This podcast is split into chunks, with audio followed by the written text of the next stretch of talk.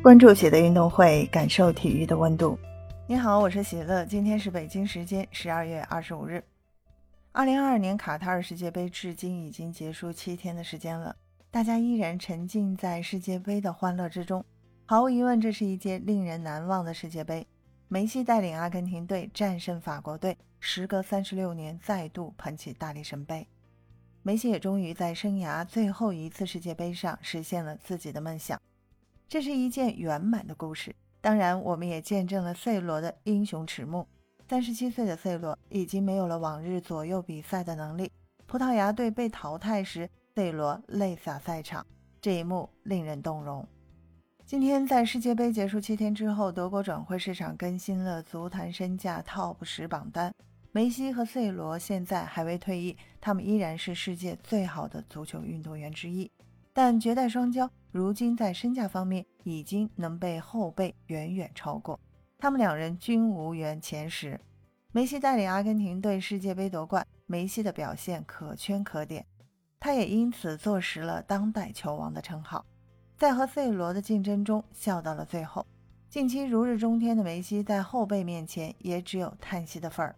让我们看一下这份榜单。法国球星姆巴佩是以1.8亿欧元超越哈德兰，重回世界球员身价第一。姆巴佩本届世界杯的表现依然堪称惊艳，虽然最后无缘卫冕夺冠，但姆巴佩用自己的表现向外界证明，梅西、C 罗之后，他将是世界足坛，他将是世界足坛第一人。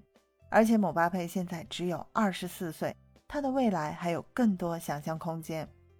第三名是威尼修斯，身价一点二亿欧；第四名是贝林厄姆，身价一点一亿欧元；第五名是福登，身价一点一亿欧元；第六名是佩德里，身价一亿欧元；第七名是穆西亚拉，身价一亿欧元；第八名是萨卡，身价一亿欧元；第九名是巴尔维德，身价一亿欧元；第十名是加维，身价九千万欧元。一共十位球员。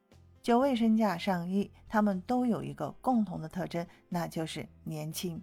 长江后浪推前浪，年轻就是最大的资本。三十五岁的梅西和三十七岁的 C 罗也改变不了这个大自然规律。祝福他们。对本期节目，你有什么想说的？欢迎在评论区给我留言。